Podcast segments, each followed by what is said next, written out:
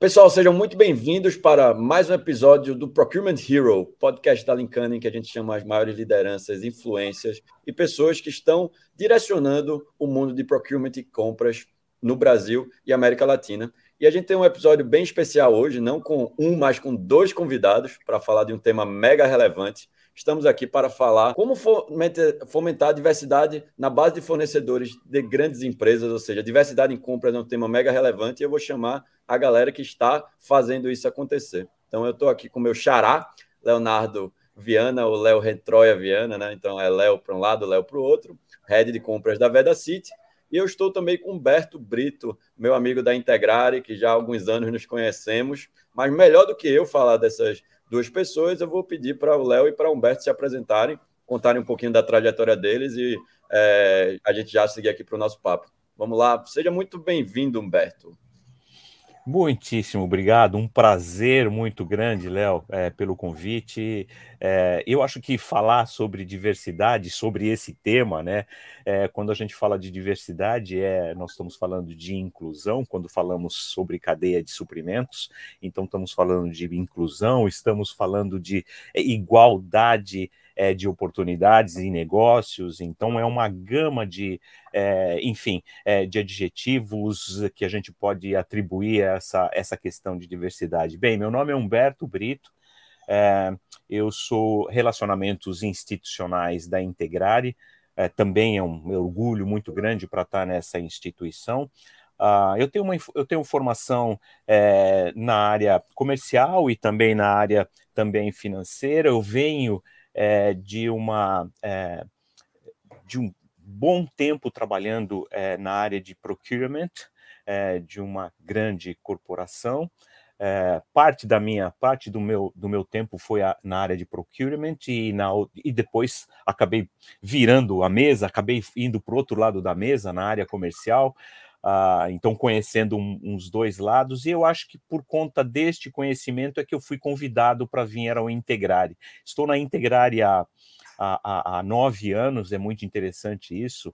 É, quando me apresentaram o Integrare, é, foi nessa própria empresa que eu venho, não tem nenhum problema de falar, aliás, foi a minha escola, a Dupont, Dupont do Brasil, foi aí sim foi a minha pós-graduação, quando se fala em quando se fala em diversidade, quando se fala na questão ética, quando se fala em segurança, eu, eu gosto muito de falar sobre esses três pilares, né?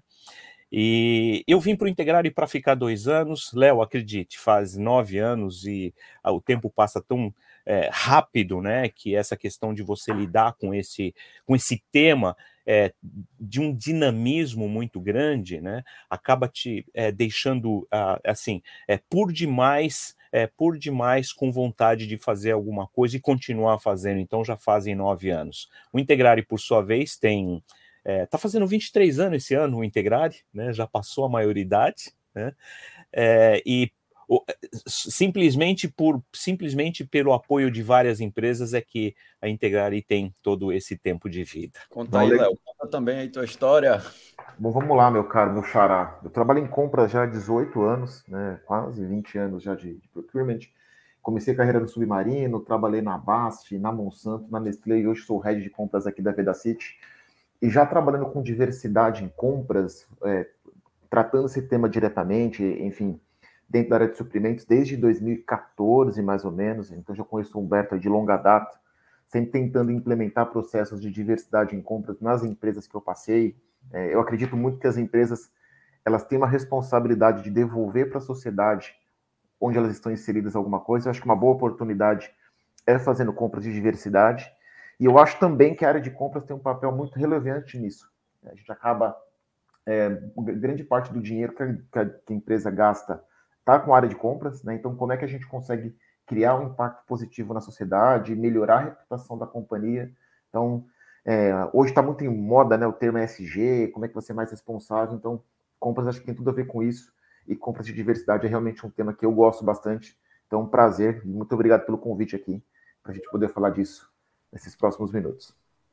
E fantástico esse teu comentário, porque já me leva ao primeiro questionamento, né? Acho que você falou aí de SG, que acabou virando um buzzword, né? Tá todo mundo falando muito nisso, querendo fazer isso. E eu acho, de uma, de uma certa maneira, Humberto, que diversidade também está ganhando essa, essa força, né? Agora, falar de diversidade é uma coisa é, mais popular, né? Uma coisa que está ganhando mais força, mas ao mesmo tempo é, diversidade também tem uma conotação diferente do que tinha 20 anos atrás. Né? Quando você falava que você precisava diversificar sua base de fornecedores, era uma coisa completamente diferente do tipo de diversidade que se busca quando a gente trata do tema que é o nosso papo aqui agora. Então, até para a gente sair um pouco da buzzword e entrar mais na definição, né? É, vocês poderiam me ajudar primeiro definindo o que é exatamente diversidade em compras, né? o que é ter uma compra, um procurement que trabalha com diversidade?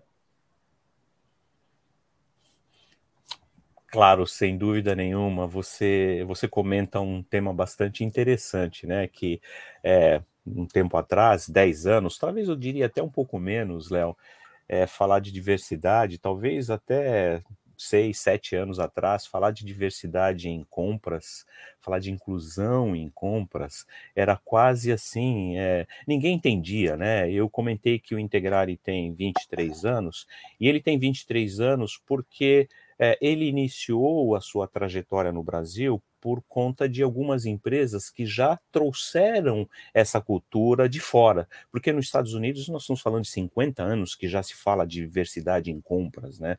Uh, e uh, quando isso vem para o Brasil, uh, as empresas, as principais empresas que, que apoiaram esse projeto foram as empresas é, americanas, né? Eu digo aí, é, cito várias empresas, a própria IBM, Dupont, na época muito interessante, tinha CEOs de banco, né, como era o caso do Banco Real, mas ele vem com, vinha com uma cultura de fora, então foram as empresas que apoiaram de fato o projeto. E, como um todo, falar de diversidade na cadeia de suprimentos era alguma, algo assim super estranho. É, e nos últimos seis anos, isso tomou uma forma tão relevante.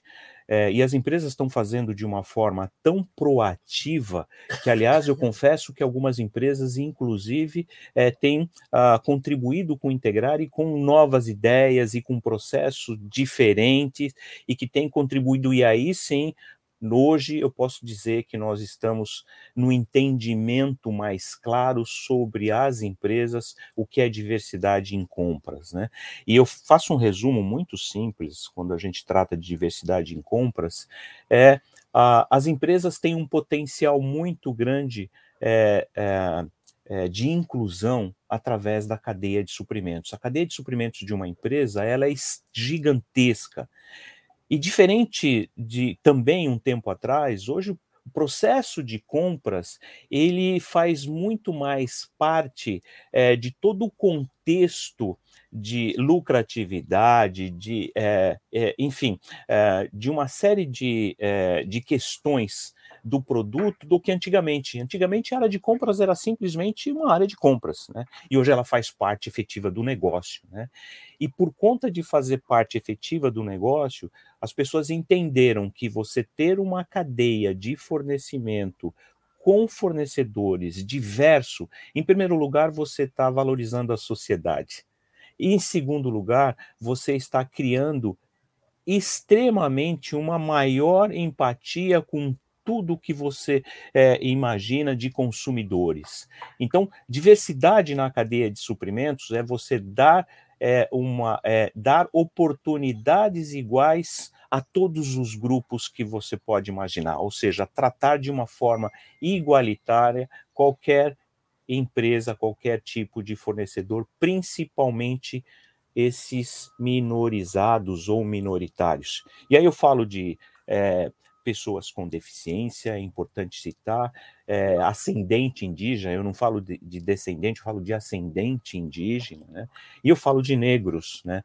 Então, quando você olha por esses grupos, que esses grupos eles têm uma dificuldade, ou historicamente, uma dificuldade maior é, de apresentar os seus produtos e serviços para uma grande corporação, é, quando uma empresa consegue olhar de uma forma diferente e ouvir e tentar e testar seus produtos, você está eh, de fato contribuindo dentro da cadeia de suprimentos. Isso é diversidade na cadeia de suprimentos, sobre é. o nosso ponto de vista. Acho que o fantástico desse teu comentário, Humberto, se eu puder resumir aqui o que você falou, é que boa parte hoje da operação de uma empresa, principalmente de uma grande empresa, ela hoje está ocorrendo fora dela, né? Tipo, muitas vezes até 70, 80% da operação, né, da cadeia produtiva da empresa não ocorre dentro dela. E o que você está dizendo é que esse papel, né, ou esse, esse cenário, cria uma responsabilidade muito grande para compras, né, Léo, que acaba liderando muito dos, das iniciativas e das ações dentro da cadeia produtiva, é de que, cara, você não vai poder ter uma iniciativa relevante dentro da sua empresa se você não pensar em como levar ela para a tua cadeia de suprimentos. Então, se você está falando do tema diversidade, por exemplo, né, que eu acho que o Humberto resumiu muito bem para a gente, o que o Humberto está dizendo é: você só vai poder tratar o tema diversidade bem se você estiver falando disso dentro da sua empresa e em todo o seu impacto na cadeia produtiva que está acontecendo nos seus fornecedores, está acontecendo dentro dos seus prestadores. E talvez seja essa grande mudança de paradigma, né? É a grande é aquela coisa de você não olhar só para dentro, mas você precisar, se você realmente quiser ter afetividade, você precisa olhar para fora, dado esse mundo extremamente centralizado, globalizado e pulverizado, né, que a gente tem hoje. É, Faz sentido isso aí, Léo? Isso você vê também, você enxerga da mesma forma? Não, acho que faz todo sentido o que você está falando, até porque se eu pego a minha realidade atual, tá? Eu já trabalho numa empresa brasileira. A gente tem aproximadamente 700 funcionários. É, eu posso fazer o melhor programa de diversidade interno do mundo, mas eu vou atingir 700 pessoas ou 700 famílias. Ano passado a gente teve mais de mil fornecedores ativos. Né? Eu sei que esse número a gente pegou recentemente para um relatório.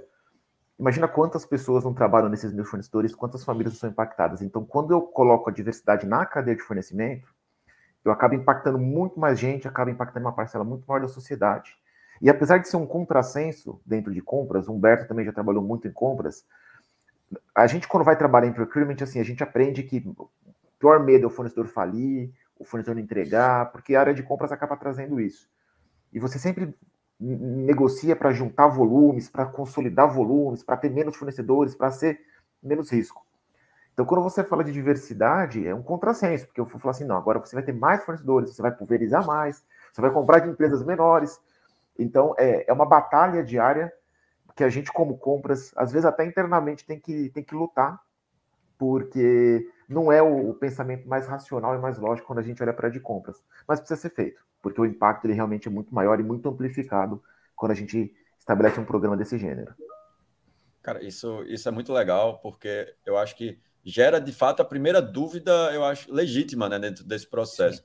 E, e, como é essa conversa? Né? Como, como, combater o bom combate, vamos dizer assim? Porque de fato você tem um interesse legítimo, né?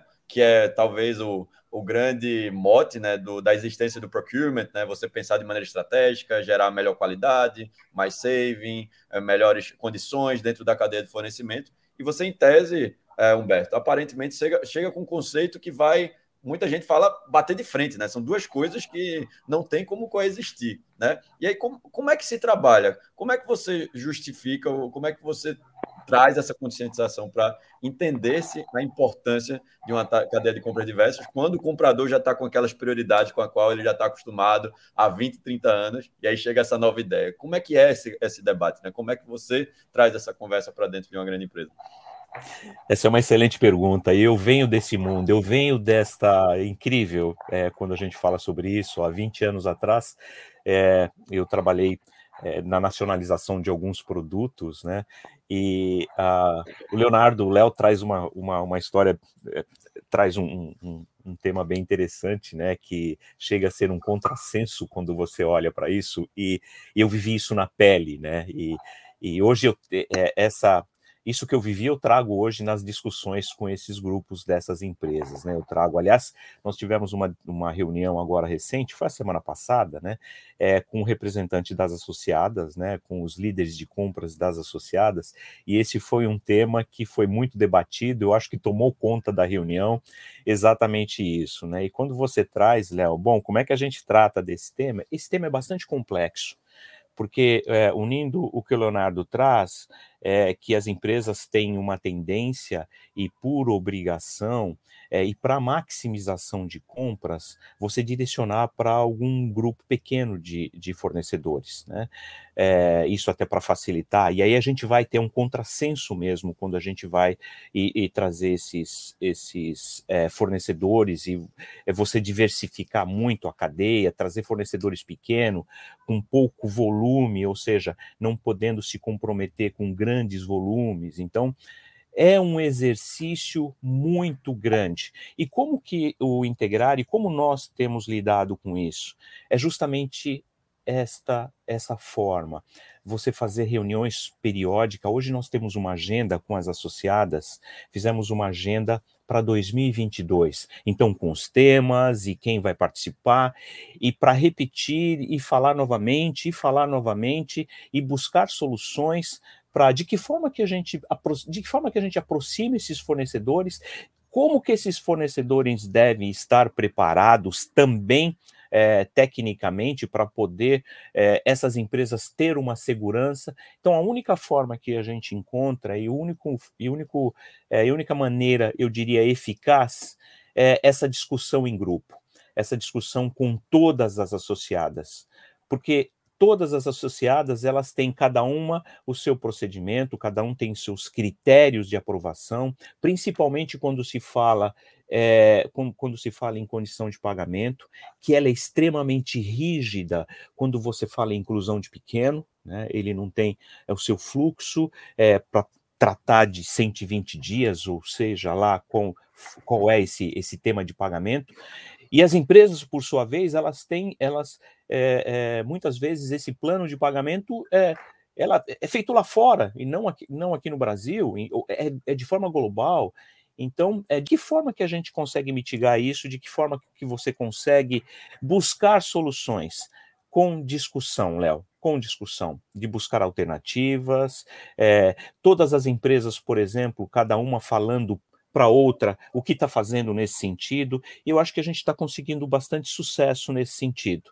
É, e eu, eu trago um exemplo Uh, não vou falar nome da empresa, mas pelo menos hoje nós já temos três empresas, grandes empresas no Brasil, que eles estão, uh, por exemplo, uh, criando sistemática de pagamento através de processo. Uma chama de vendor, outra chama de, enfim, eh, de contribuir de alguma forma para redução eh, dessa forma de pagamento. Eh, trazer para 30 dias, dependendo do valor, né?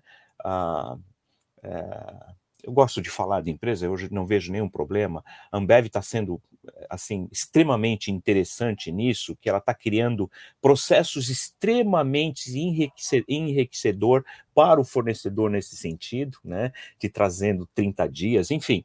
Uh, essas discussões têm promovido isso, Léo.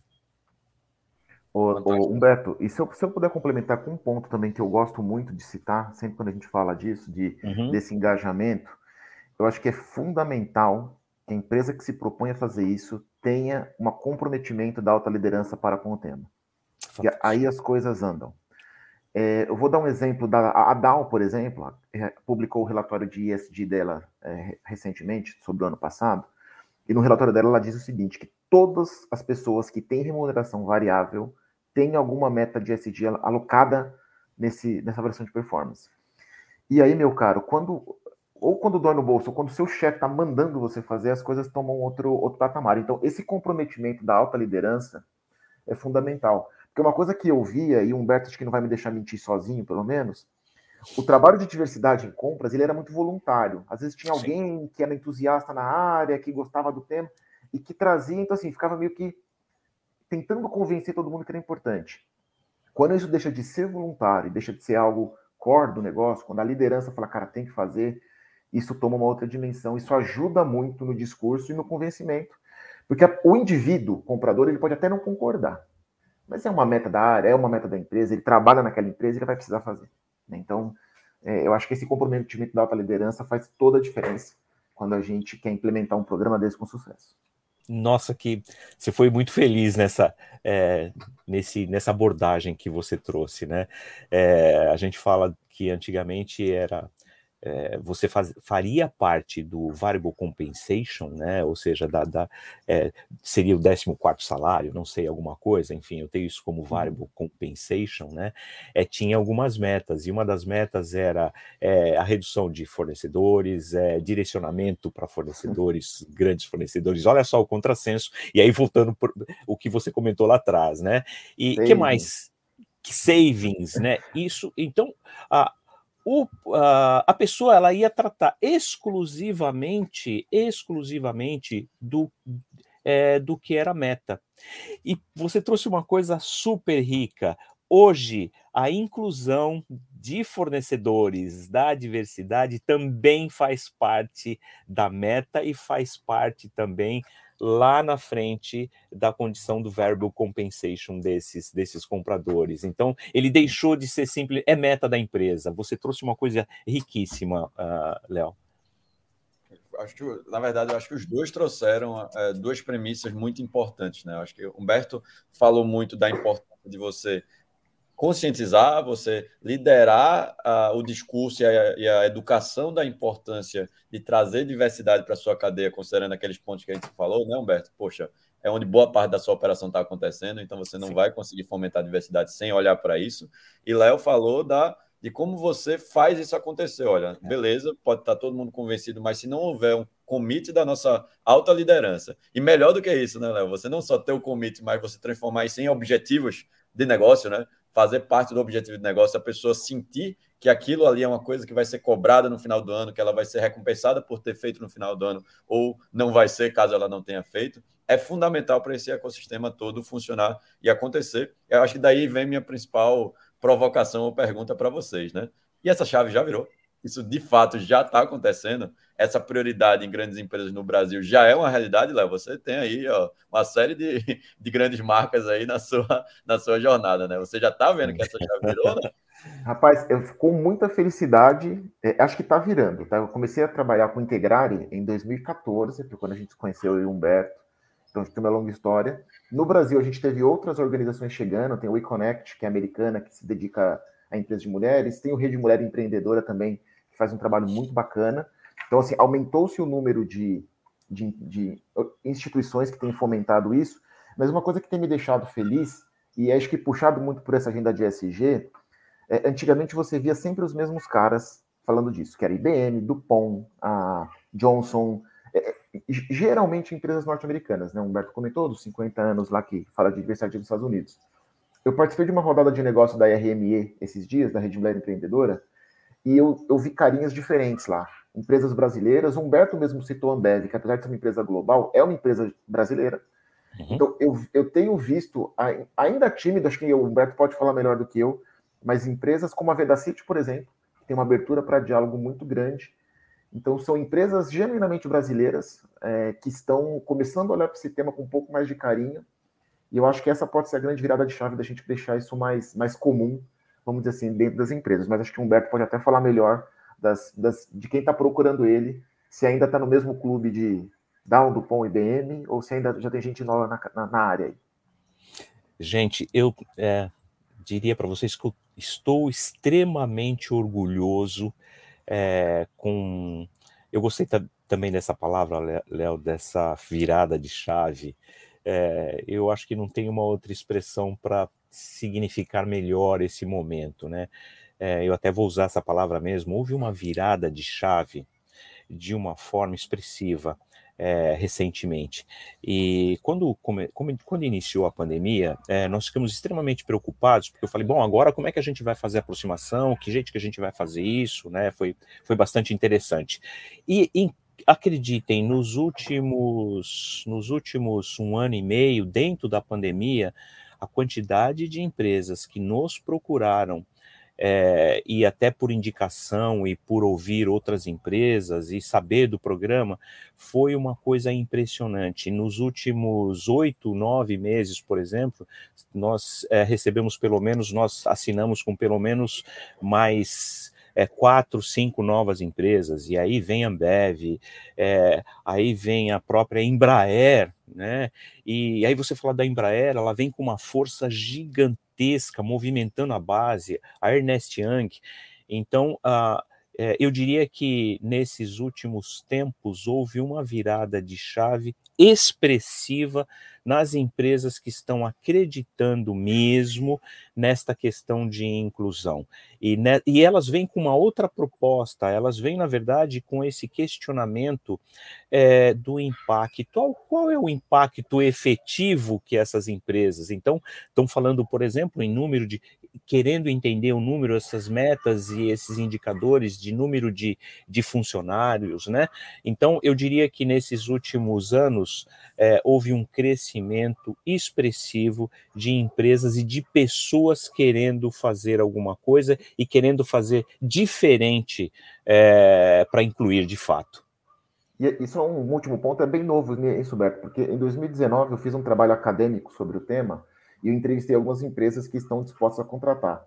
100% da minha amostra entrevistada eram de empresas norte-americanas. Não tinha nenhuma brasileira, não tinha nenhuma europeia, era só americana. Não vou falar quais são, porque, como é um trabalho acadêmico é anônimo, mas todas eram norte-americanas. Então hoje eu já falo, se eu fosse fazer entrevista hoje, eu fiz isso em meados de 2019, no segundo semestre.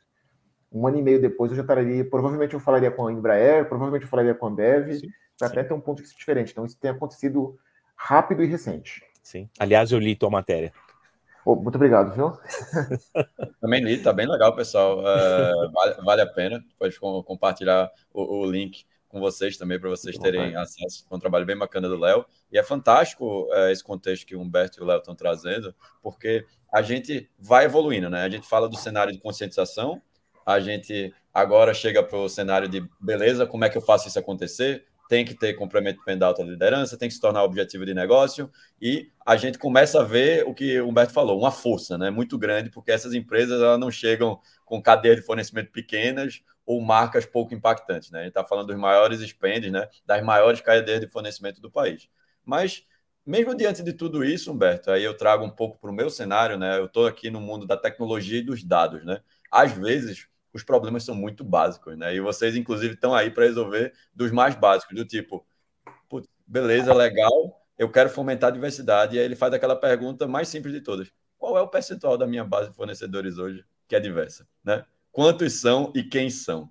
E é aquela coisa, talvez a notícia triste por um lado, né, mas oportunidade do outro, é que nem essa informação, às vezes, é tão clara ou, ou pior, né? Às vezes demora muito tempo para primeiro ter esse mapeamento, para depois você já conseguir dizer, não, eita, agora eu descobri que é 2% e eu queria que fosse 5%, né? Mas primeiro você precisa saber quem são, precisa saber quem é. E aí eu acho que até integrar e entra, né, exatamente como parceiro, facilitador dessa jornada.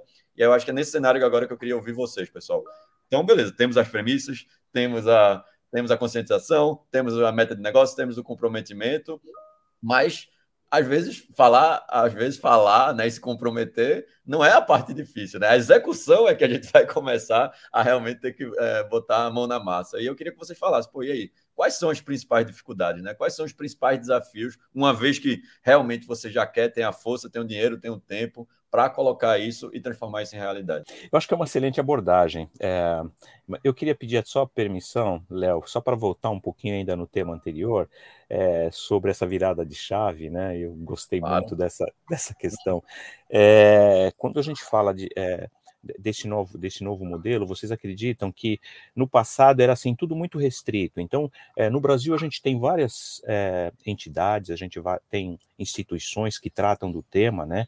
Mas as empresas, elas, é, essa, essas entidades, inclusive, eu falo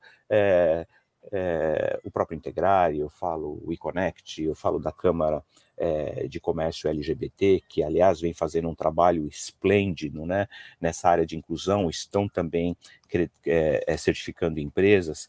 E uma outra virada de chave, que as organizações como um todo, elas entenderam que não existe concorrência quando você fala em inclusão. E essa, essa virada de chave, que para mim é fantástico, já desde o ano passado a gente tem feito trabalhos, é, por exemplo, de reunião, de conscientização, é, de é, valorizar esse tema junto com todo mundo. Ah, então, por algumas empresas estão promovendo isso, tem, tem um, uma acontecendo agora semana que vem, em que estarão presentes é, o Integrar e o eConnect e mais uma outra organização juntos. Né? O ano passado fizemos é, uma também muito fizemos duas muito importantes, né? É, também, né? É, o eConnect, Integrar e Câmara de Comércio LGBT. Então essa foi uma outra virada de chave que as organizações organizações estão entendendo que na verdade essa inclusão ela é de todo mundo, é de todo mundo participando. E quando você tem é, é simples, né? A união faz a força. Né? E a União traz mais, é, é, tra traz mais ideias de iniciativas. Então, só um, com um comentário complementar é, que eu achei que cabia bem nesse, nesse momento. E, e coube muito bem, porque a gente, no final das contas, a gente está falando de informações e de dados, né? Uhum, o que as empresas estão precisando é saber quem são, né? Quem são essas Sim. empresas diversas, como eu chego nelas, e vocês, como organizações que estão liderando né, as iniciativas nesse ecossistema, vocês são talvez os principais atalhos né, para essas informações chegarem, né? Para elas chegarem de maneira mais rápida e maneira mais acelerada. Então, eu acho que tem tudo a ver, porque se a gente fala de dificuldades e problemas, né? É, instituições como a Integrária ou o eConnect vêm para resolver esses problemas, né? Vêm para tirar essa, essa nebulosidade e trazer um pouco mais. Não, é isso, é esse caminho, não. Dá para fazer e é por aqui. Sim. Léo, até um, um, comentário sobre isso, dessa dificuldade. Tem empresas aí que fazem censo dos fornecedores da base atual, deixa eu entender quem são, que era uma coisa até um pouco polêmica alguns anos atrás, hoje em dia já é muito mais aceito você fazer esse tipo de pergunta para fornecedor. E aí você já mapeia na sua base, às vezes você tem até uma grata surpresa, mas no fundo, no fundo, acho que quando você se associa ao Integrare, por exemplo, você quer fomentar novos negócios. Também não adianta eu descobrir que o meu maior fornecedor é de uma mulher. Assim, então, assim, acho que você não está fomentando, mas você está descobrindo sua base. Então, acho que esse é um esforço que tem sido feito, então, esse dissenso. E tem sido comum, e aí eu posso falar também porque é público, porque se você tentar se cadastrar na IBM, por exemplo, hoje, essa pergunta ela está no, no, formulário de cadastro fornecedor. Sim. Então, toda vez que entra um novo fornecedor, para não precisar fazer um censo daqui cinco, sei lá quantos anos, é uma pergunta básica do formulário de cadastro. Então, isso tem sido cada vez mais comum. E, e é bom ver que o tema está sendo discutido amplamente, porque as pessoas vão se acostumando com ele também, né? E causa menos estranheza você olhar um formulário e falar, mas por que estão querendo saber minha origem ou minha orientação sexual? É, não é para fazer mais ou menos negócio, é para entender o ecossistema onde você está inserido. Fantástico o comentário. E, e, e sendo, é, contribuindo também nesse comentário, é, Léo, essa é uma, é, é uma, uma pergunta bastante é, que as empresas, é, você tem toda a razão, né? A empresa não sabe efetivamente o que tem na base, né?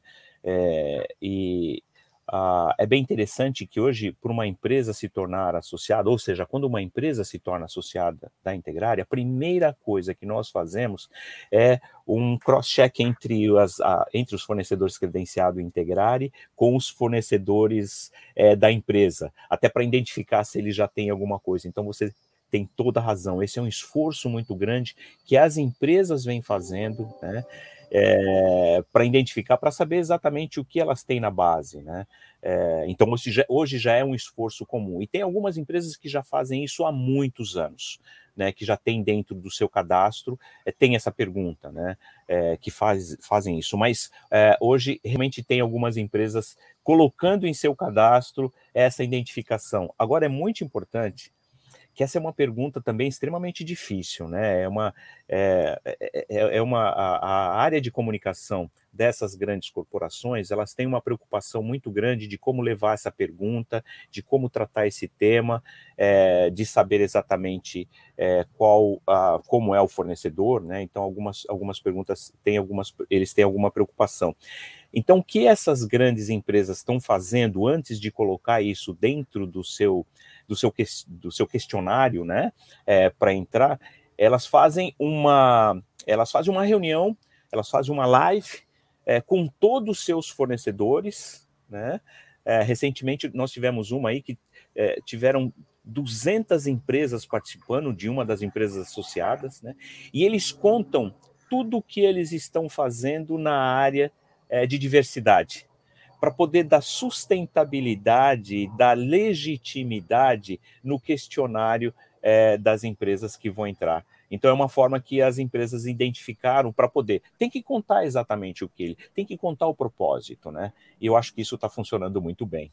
sem conscientização, às vezes pode até ser encarado de uma maneira negativa, né, Humberto? A pessoa fala, será que estão me perguntando para me discriminar? Se eu colocar isso vai, vai ser ruim para mim, né? Imagina o Pronto. efeito é inverso daquela intenção. Né? A empresa quer fomentar, mas não foi aquela coisa bem explicada, não foi bem alinhada. A pessoa não estava acostumada a, a, lidar com isso, porque muitas vezes a pessoa já sentiu a discriminação na pele por, por ter passado por isso. Fala, putz, se, eu, se ele souber disso, eu, aí que eu não vou conseguir fazer negócio mesmo. E talvez daí venha a parte mais relevante dessa história toda. A gente está falando muito da visão de quem compra, mas muitas das dificuldades, ou talvez a maioria delas, está do lado de quem vende, né? Do, do fornecedor diverso que está querendo é, fomentar o seu negócio, que está querendo crescer. E eu acho que esses desafios é que precisam ser muito acompanhados. Feito Humberto falou, poxa, vamos puxar a galera para junto, né? E eu imagino que tem bem mais desafios também, né, Léo? Tipo, é, o que não falta é desafio para esse pessoal quando a gente se coloca, tenta se colocar né, na, no, no, na situação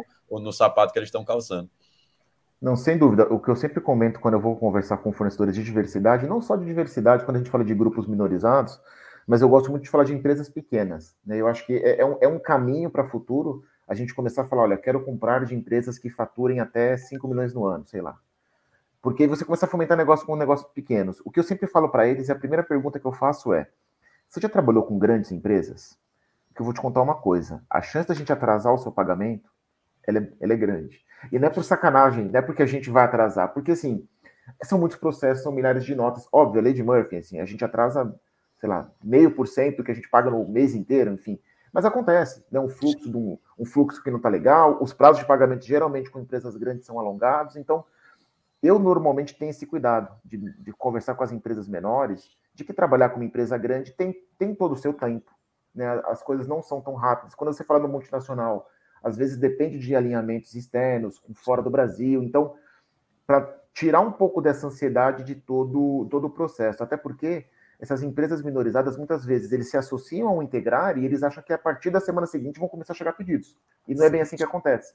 Então, é, esse é um papel muito legal que, um, que, a, que a Integrar faz e que as outras organizações fazem, de alinhar as expectativas com todo mundo. Não é porque a empresa grande se associou que ela resolveu o problema dela de compra de diversidade, e não é porque a empresa menor se associou que ela vai começar a vender loucamente a partir da semana que vem. Então, esse papel de balizar as expectativas é um negócio muito importante e tem que ser muito bem alinhado e que essas organizações de fomento têm feito bastante bem. Fantástico. excelente, excelente, excelente comentário, Léo.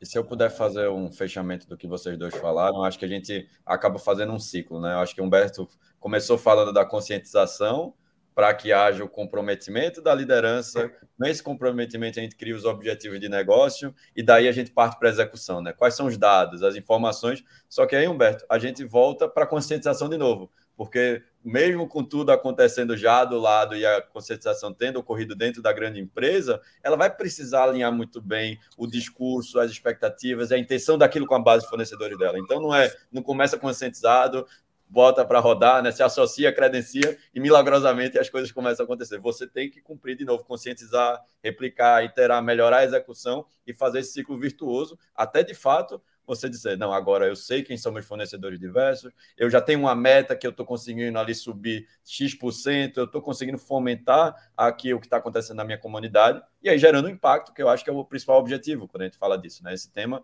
surgiu com o objetivo de gerar impacto. Eu quero fomentar a diversidade para dar mais oportunidades. Né? Então, aqui a gente está falando de igualdade, aqui a gente está falando de resolver uma série de é, problemas, né, ou desigualdades injustas que estão aí arraizadas na nossa sociedade há muito tempo. Então, eu encerraria, ou eu tentaria resumir o que vocês falaram nesse ciclo virtuoso. Né? Começa na conscientização, mas termina ou recomeça na conscientização de novo, né? se eu puder colocar dessa forma.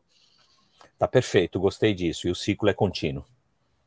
Exatamente, pessoal. E aqui para encerrar, meus queridos, aqui a gente sempre usa no nosso encerramento, a gente tenta beber das fontes, né? Então, e quando a gente fala de fontes, a gente está falando de conhecimento e a gente está falando de pessoas. Então, é, Léo e Humberto, se vocês pudessem indicar uma pessoa, uma referência profissional, né, o pessoal bacana que vocês têm nessa trajetória, seja, enfim, quanto pessoa mesmo, quanto ser humano ou como profissional e um livro legal ou uma referência de leitura, né? Pode ser uma newsletter, pode ser um artigo. O Léo já deu a dele, né?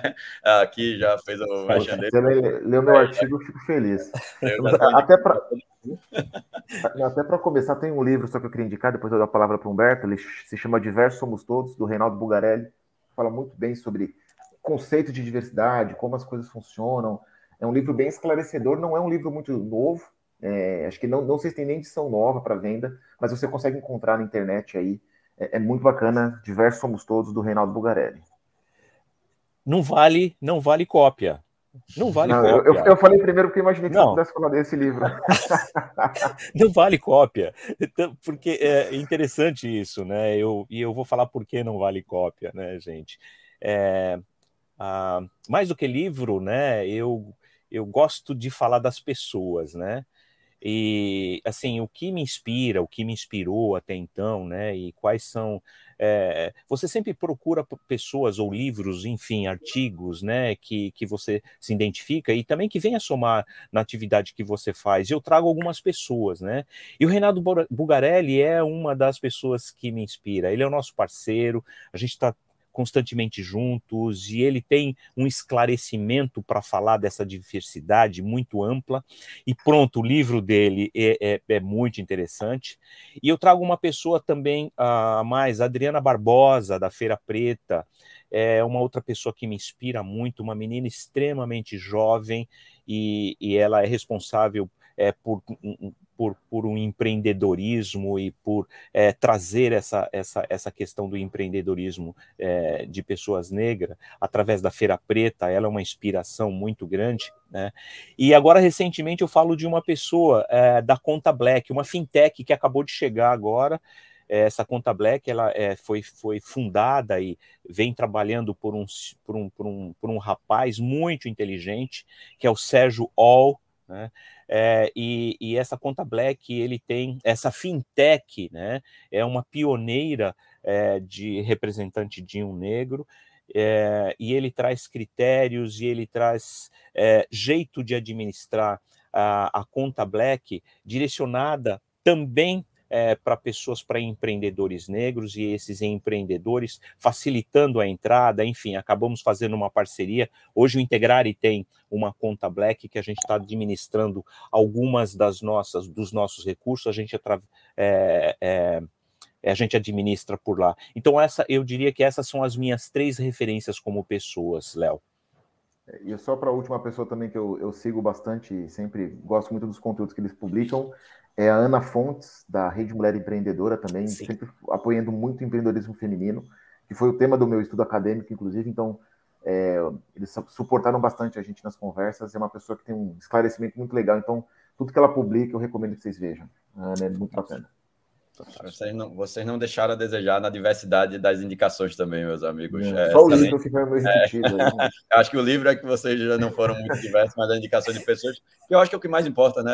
Acho que livros, conhecimento, ideias vêm sempre no limite de pessoas, né? Então, uh, todas as referências, pessoal, tanto do Reinaldo Bugarelli, Adriana Barbosa, é, Ana Fontes, o Sérgio lá do Conta Black, inclusive que eu acho que vale citar o trabalho massa que o pessoal do Google tem feito, né? Porque o Conta Black é uma das empresas investidas pelo Black Founders Fund, lá do Sim. Google, que tem fomentado o empreendedorismo Sim. negro no mundo tão é, pouco diverso de startups de tecnologia. A gente também tem que ter essa conscientização e valorizar as boas iniciativas. Eu acho que essa do Google é fantástica. A gente é em startup que já foi residente do Google, e esse é um tema que eles batem nessa tecla há bastante tempo. Né? E o pessoal da Conta Black, é, quando o Humberto falou, eu me lembrei que eles são uma dessas startups investidas que Sim. já estão inseridas nesse ecossistema. E, pessoal, ficamos por aqui. Agradecer demais, Léo, Humberto. Foi um papo muito legal, foi um papo fantástico. Acho que falar sobre temas como esse sempre uma, aquela motivação maior né, de você estar tá inserido nesse mercado. E a gente, como fornecedor, no final das contas, é, enquanto é, chapéu de Lincana aqui, de poder ajudar a resolver esses problemas, né? Que quando vem esse tipo de pergunta, né? Quem são, como eu fomento, como eu consigo esses dados, alguém vai ter que dar essa resposta. Então, acho que é um trabalho a 4, 8, 16, 20 mãos que a gente vai construindo. Meus amigos, é isso. Forte abraço. E, pessoal, até o próximo episódio do nosso Procurement Hero. Como vocês sabem, estamos aqui falando de tendências e inovações com as maiores referências e lideranças do cenário de procurement do Brasil e América Latina. Até a próxima.